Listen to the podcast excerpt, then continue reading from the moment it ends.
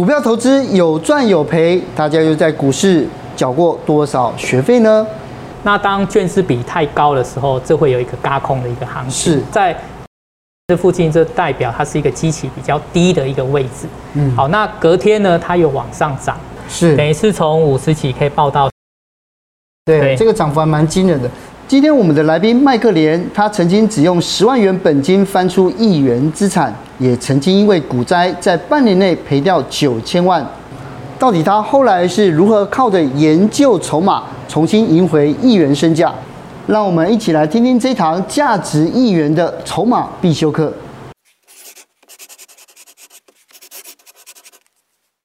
你知道，在以前在读唐诗的时候啊，也讲说千金散去那个。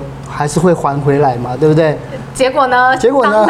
大概这大概有时候钱出去真的就回不来，这样。尤其在股市里面，你知道，就我知道每一阵子，我就会听到很多朋友跟我讲说啊，他们又断头了，然后这些人说啊，股票不要太危险，哀嚎，哀嚎。对，今天我们要介绍一个打不死的勇者。哎呦，这么厉害！而且他的名字就来自于《终极警探》的男主角约翰麦克连。就叫麦克连，就叫麦克连，对不对？麦克连你好，你好，打不死，对，小路你好，你好，你好。因为麦克连这名字代表，就是说你对自己这种在在战场上这个不死不屈的这个特色很有本事，很有很有自信，对不对？对，啊，那会取这个名字是因为刚好就像哲金哥讲的哦，就是看到这个约翰麦克连终极警探的故事，嗯，他英文片名叫 Die Hard，对。对，那我就一直说，在这个市场，我又要很难死掉，要一直在这边生存下去。之前有快要死掉过吗？有有有，之前真的快要死掉过。怎么说？我最早踏入股市，在运气也不错啦，刚好是在 SARS 的那个时候，二零零二年、零三年、零三年的时候，那刚好我从国外念书回来，然后在那边工作一阵子，所以有一些钱带回来。是，然后就，但是也不多啦，啊。那就开始慢慢去接触投资这一块。那个时候是用什么方法来投资？对，那个时候主要就是看股票的一个技术面的一个分析为主，哦、做短的。对，而且可短可长。对，那也会去看一下市场上的题材是什么。哦，哎，举例来讲，那个时候有一阵子很疯太阳能。对，我记得印象蛮深的，就是当时投了一笔大概两三百万吧，然后进去。哦然后三三根涨停板就出来，然后就可以买一台这个国产车了。哦，对对，所以那个时候就是呃，刚好也是股市在一个底部，那就一路的就股市好，那行情好，那就跟着越来投资越来越多。那中间刚好也遇到一个契机，就是呃，房地产也是从底部开始起来，是，所以那个时候也有一些资金跟朋友一起去投资房地产。对，所以就这样滚滚滚滚滚滚到二零零八年的时候，哦，第一个坎，对不对？很多人第一个坎在聊，就是二零零八年的金融海啸。然后就在二零零八年金融海啸的时候，那时候呃，刚好有一件事情发生，就是呃，我们那那个国民党他开始那一天那一年选总统，嗯，之后会有一个两岸红利出现，是，所以就把资金放得很大。那不止这样子，还去投资衍生性金融商品，嗯、就是预期当这个国民党上台之后，会有两会有对岸的资金过来。嗯，对。当时零八年那个时候，您您股票市值是多少？你还记得吗？呃，那个时候都上亿，上亿哦。对，所以一亿多。那但是后来发就是呃，金融海啸大家都知道嘛，对不对？那中间它怎么赔的细节你还记得吗？对，那其实。金融海啸之前，美国已经出现了这个次贷风暴。嗯，在二零零七年的时候，下半年，那因为台湾刚好因为有这个预期的红利会发生，所以台湾比较不受影响。但是在刚好这个总统在就职演说五二零那一天，哦，那股市刚好在蛮相对一个高点九千三百点，就开始一路往下跌。我印象很深刻，他大概讲了十分钟。就跌了一百点，再讲十分钟，再跌一百点，好，然后等他讲完之后，股市大概就跌了四五百点下来。是，对，那那个时候就开始台股就发生了跟跟随国际股市开始往下跌的一个变化。可是你那时候部位已经这么大了，然后发生这么大的动荡，你是怎么那个时候在想些什么，还做了什么事情？太好奇。还是来不及反应？呃，因为预期会觉得变得会更好。所以会觉得啊，那我就撑一下，我撑一下，是，我再撑一下。因为以前以前的投资经验，因为刚好股市是顺势往上，往往你撑一下就过了。对呀，对。但是到了这个这一件事情发生的时候，就撑不下去，因为接下来它就开始做一个比较快速的往下跌下去，修正。对，快速修正。那我印象很深刻，大概到更好玩的是，它到七千点的时候就停住了。嗯哦，大概整理这三个月，那时候呃会觉得啊，应该没事了，没事了。对，我想从九千多到七千这个。三千点，那两三千，你心里还可以接受，对，对不对？对，觉得应该没事了啊。嗯、那时候就想把亏损的搬回来，所以说这个时候又把部位再放大。然后到九月的时候就遇到一个雷曼兄弟，好，我们叫错，着对，雷曼，对，对。那这个事情就蛮严重了，因为它就是一个从七千直接往四千多点的这一个快速的往下，嗯，哦，那呃根本。很难去反应，就觉得明天醒来应该会变更好，对，明天会更好的感觉一直出来，但是就一直往下，都没有更好，对，没有。那操作当然这样，就是我们会守纪律，那就是跌下来你会停损，哦，停停损下来之后再观察一下，哎，好像没事再进场，然后又跌下来再停损，哎，又好像没事再进场，就这样进场停损，进场停损，进场停损，最后就。没得停，哎，尤其是每一次停损都是赔一次钱，对，对不对？对，所以在从从七千下修到四千多，这个这一路这样，你总共赔掉多少资产？呃，我大概只剩下一百多万了。所以你从一亿是赔赔到现在一百多万？对对对，几乎都赔了差不多，都赔差不多了。很多人到这时候会厌世，会厌世。要我的话，我就什么呆哈 我就。因为那个麦克连在这个乡民里面叫一元散户大神，意意思就是说，你从一百万之后又重新再，就应该你知道我们最喜欢的故事就是东山再起，对不对？所以你到时候又回到一亿的资产，我们就是估计到底发生了哪什么事情？嗯，我刚刚提到就是两岸那个时候关系开始慢慢的开展起来，嗯，然后在二零零九年四月的时候发生一件事情被我注意到，就是。那个时候，远传他宣布可以让中国移动入股，那时候大陆的资金是不得了的哈。那一旦进来，台湾股市一定会有很大的一个变动。嗯，那刚好我也观察到，在那个时候，台那个台湾除了台湾股市之外，还有一个叫新加坡的摩台指数期货。哦，那新加坡摩台指数期货，它在那一天事件宣布之后，它上涨了百分之十五。嗯，那时候台股涨幅是七趴。百分之七，那它涨到百分之十五，意思就是说明天台湾股市应该还会再一个七趴，对，好，那这个时候呃，我就在呃那个时候把我的资金放大，那就拿三四十万投入最积极的选择权的一个买方哦，哎，那也刚好 也被我想对了，是，它在当天涨了七趴以后，到了隔天又再涨七 percent。但是因为选择权的杆杠杆很大，那等于是，呃，从进场到出场这两天的时间，大概获利就三十倍。那意思就是说，你就可能就从三十几万出来就是一千多万。是，嗯。但但是你知道这个故事有一个奇妙的地方哦，就是原来你也是技术，就是技术分析派，然后一样是杠杆，而且也过也对市场很乐观。你看，其实这方法都一模一样啊。你中间是不是心态跟方法哪里有了修正，所以才会有让你有这样子的看法？对，那当然从零八年这个失败以后就检讨说为什么会这个样子。好，那开始我会去呃研究其他人或者其他人他们用什么样的方式。嗯。最后我自己找到一个呃公开的资讯，就是交易所跟柜买中心，他会每天公布。法人的进出的一个标的哦，其实筹码就对了。对，那个时候就看到这个，那那个时候只是要研究法人他们的进出的一个状况。嗯，哦，但是我后来研究个一阵子之后，觉得发现，哎，往往这些法人进场之后，这些个股都会有一波的涨幅。嗯嗯，当法人出场以后，这些就会跌下来。而且这那个时候也慢慢开始台股转成法人操控的盘势。哦，在之前啊，就是散户啦、大户啦，你可能听到中实户这些。嗯哼。哦，但是可能在零八年就死掉了。好，那现剩下有资金的就是法人进来，包含投信啊、投信还有外资。嗯。好，那我就呃透过这一个建立自己的一个操作的步骤，而且观察他们是怎么样的一个进出，那就跟着他们走。只是因为筹码面的资讯跟指标有很多种嘛，你看我们整理有三大法人，有大户，有主力的买卖超，还有融资融券。怎么样？你看才看得懂，而且不会被骗。你是筹码面的高手，可不可以教教我们？是，那呃，三大法人是第一个呃，会我会去关注的一个标的哦。为什么？因为第一个三大法人里面它有分自营商，有分投信，有分外资。哦，那呃，自营商它的操作是比较灵活的，你把它想成是另外一个大户就好。嗯。但是投信跟外资，外资的部位是大的。所以它进出不是说我今天进，明天才就要出，它是有一个累积。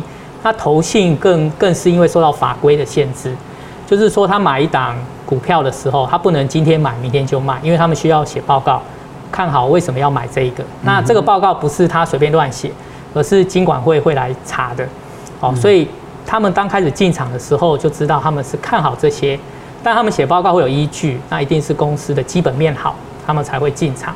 那就跟着他们的一个进场，哎，跟着进去，然后就接着就搭轿，就往上涨。哦，对。那另外一个千张大户，他跟大股东比较有关系。公司的大股东看好，看好自己的公司，他进场买股票，这也代表这个未来会有不错的一个涨幅。是，对。那主力这个地方哦，呃，主力呃，在现在慢慢哦，大家都会去研究哪一个主力或哪一个分点。那它比较麻烦的是，第一个，它需要有城市帮助你。城市哦。对，你可能需要，比如说去买一个软体，或者是自己去，呃，写个城市。因为这些，我们知道台湾券商有在上千家的分店，哦，上千家，你没你用人没有用人工没有办法去找出来，所以需要城市去帮你。哦，第二个就是现在他们也学聪明了，他们会用汇拨的方式，也就是说我在 A 点买的股票买下来。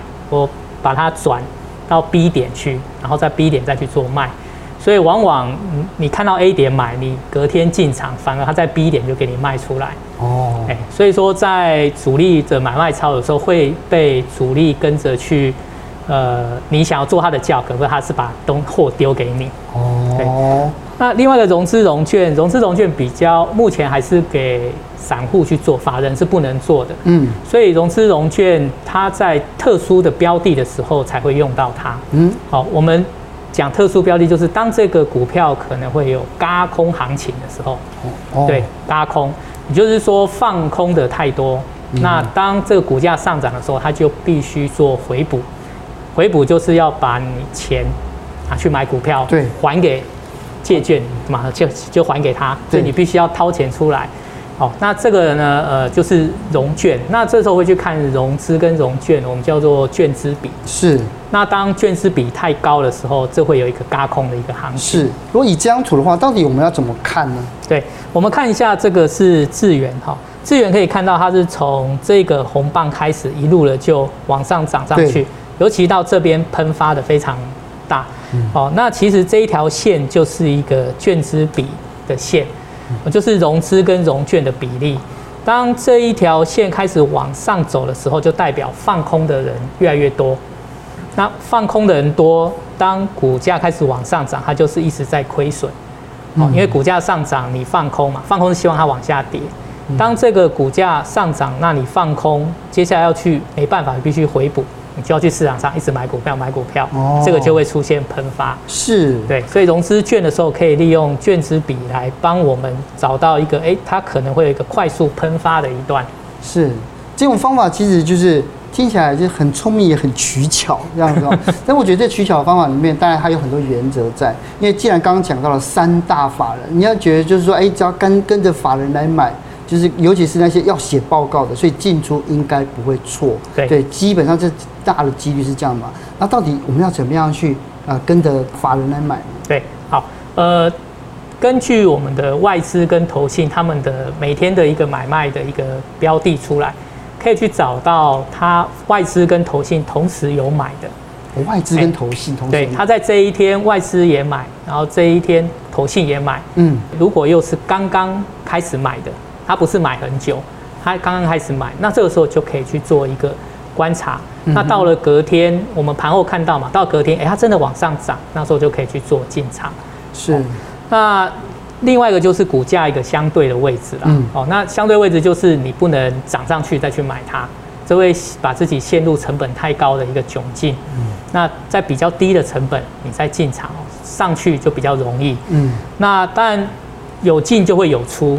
哦，那涨太多了，你就必须要做出场，或者是涨的一阵子开始往下跌，哎，那你也要出场。是。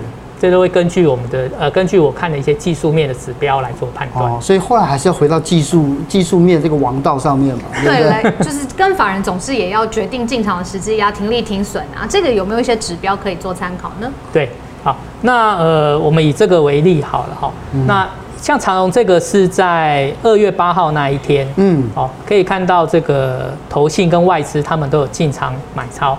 那这时候我会去看一下，哎，它的一个位置高不高？啊，位置并不是很高，哦，它大概就在我们这个以技术面来看哦，这一条红色的二十日均线这附近，好，那在二十日均线的附近，这代表它是一个基期比较低的一个位置，嗯，好，那隔天呢，它有往上涨，那就可以去做一个进场，好，进场以后，如果就如预期的，它就慢慢慢慢慢慢，股价越来越往上涨涨涨涨涨，好，那出场点就有两个。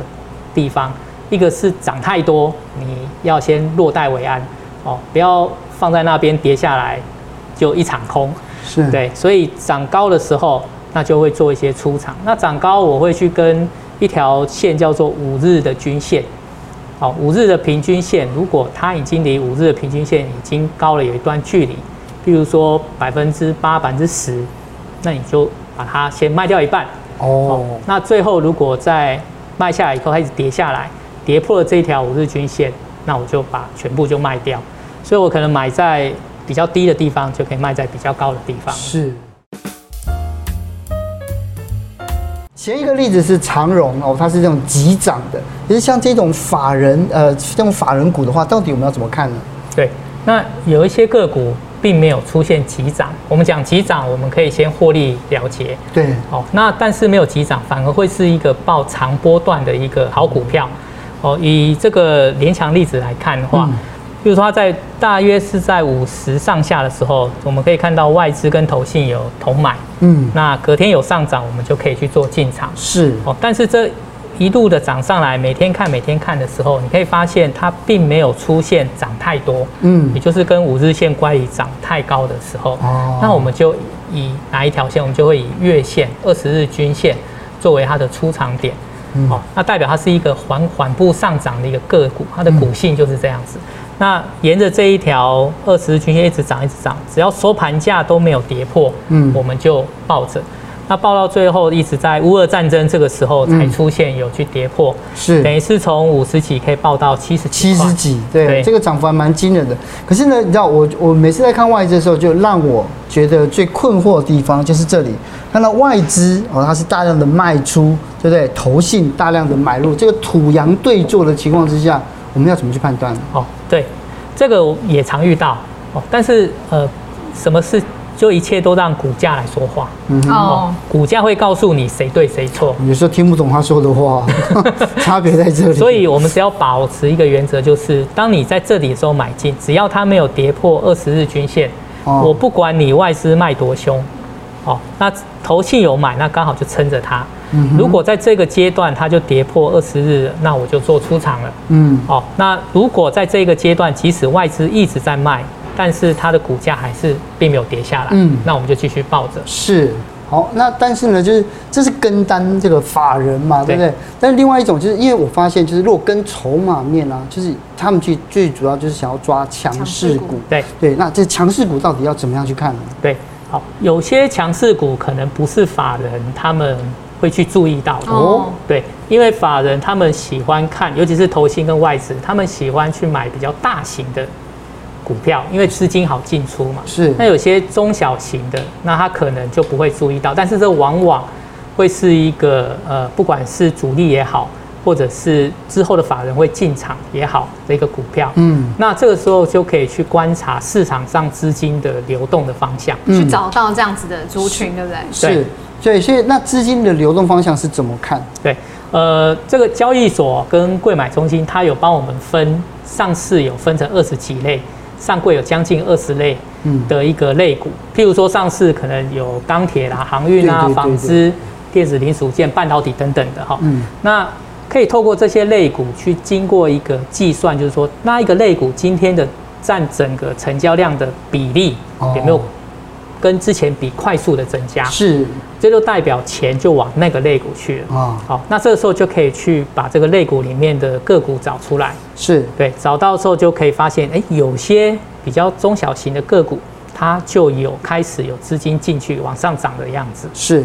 对，所以一样嘛，你看资金里面找强势股，然后这个强势股族群里面再去挑，对不对？对。而最后一个还是提到了技术面的时机点。对啊，总是要设进出场的时间，还有停利停损。对对，这是一定的。嗯，哎，怎么设呢？那像这个就是我们刚刚讲的举例哦，像钢铁，它在二月中的时候开始可以看到它有一个资金进场哦，整个的一个类股的占比往上往上扬。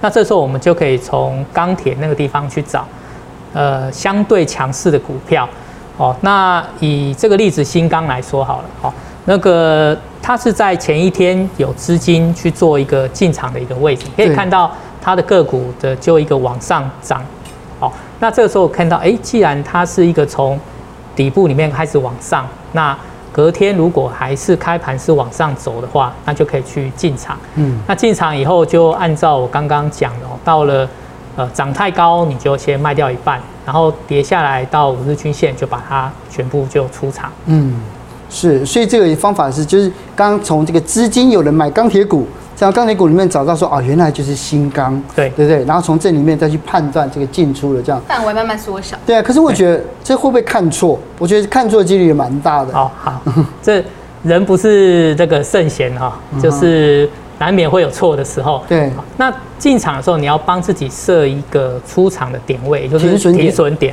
对，好，那这个停损点呢，呃，如果是这种强势股，一般来讲就是你的隔。昨天的那一个的低点的位置，昨天的低点，对，比如说我今天进去，我就昨天的低点，哦，它不能再跌回去昨天的低点，这就代表昨天买进的这些人全部都被套牢，是，哦，那这也代表其实资金在今天就流出来了，你只要去观察，如果有跌破，那你就要离开，是，那如果没有的话，就代表哎，我的停损点没到，我就继续去放着，是。那我好奇，我们聊到现在，你就讲了跟单法人跟最强势股这两种嘛。那假设我今天有一笔钱，好，我在资产上面应该要怎么样分配？这也跟它的胜率有关系，我才会分配的比较好。嗯，就两个要来选这样。嗯，好，我们刚我刚刚提到两个方法去找股票，它就像一个筛子一样，就一千五百多档的股票掉下来，你筛子筛一筛筛筛掉下来这些。嗯，那筛这个股票有两个方法，一个就是法人的。